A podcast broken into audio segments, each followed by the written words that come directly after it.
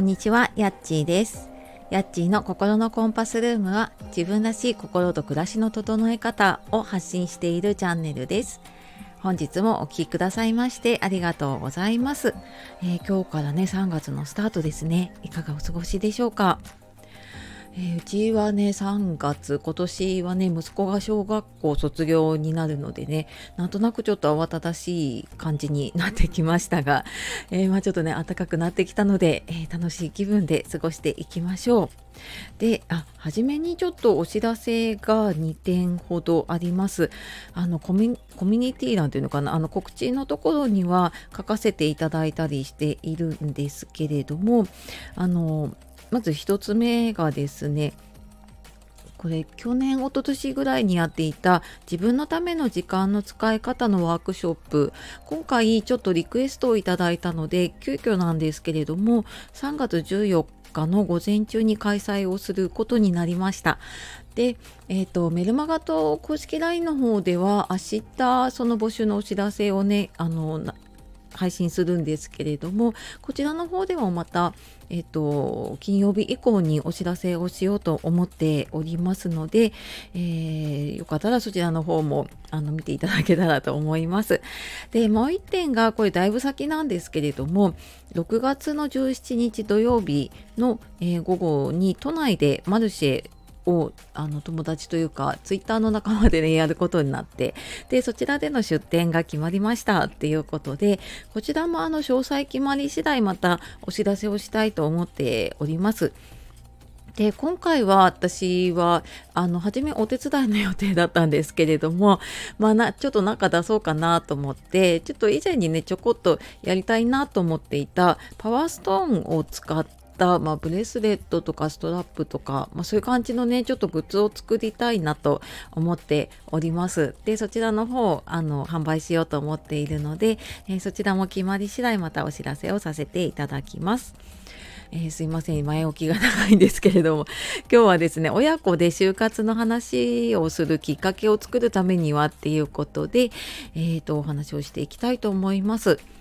今私は就活もともとね介護の仕事が20年ほど長かったので、まあ、ちょっとそれも活かしつつその就活ガイドで就活をしている方のサポートだったりあとエンディングノートとかね就活の、ま講師だったりとか相談に乗ったりっていうことをやっています。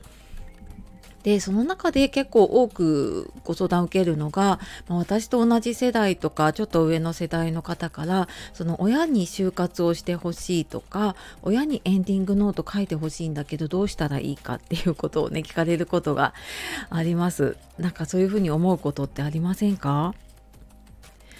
であのこの親親子で就活の話をするとかねエンディングノートを書くっていうのに、まあ、これ実際に私もねそのえーと、現場での経験もそうだし自分もあの親子で話をするためにどうしてるかなっていうのをちょっとね今日話してみようと思います。であのどうしたらいいかって結論先に言うとまずやっぱ自分がやってみてそのやってみた話を親とねするっていうのがあの一番やっぱりね効果的だなと思います。でこれは私も体感で感じているのとあとはあのその就活というかエンディングノートの活動をしているその方の中にマーケティングを本業にしている方がいてでその方もやっぱり言ってたんですけれどもそのエンディングノートとか就活ってその本人がそういう情報を見るっていうよりはそのやっぱり子ども世代の人がそういうのを見て、えーと、進めていくっていう方がすごく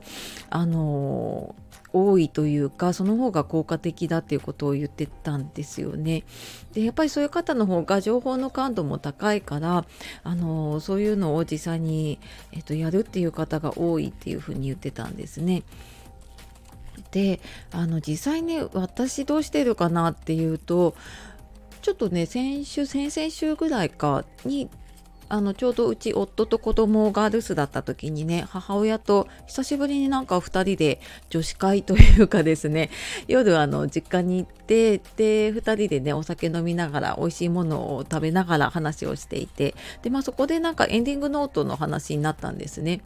でなんでその話になったかっていうとちょうどなんかあの住んでる自治体でエンディングノートを配り始めていてでその母の周りのやっぱり友達だったりとかもうそういうのってすごく興味があるんですよね。なんかあそこで配ってるらしいよとか いろいろあとなんかこういくつかもらってきて配ってる人とかもいるらしいんですけどなんかそんな感じでねやっててもうなんか私より先にねうち母親はもらってきてましたね。でなんかそんな感じで言って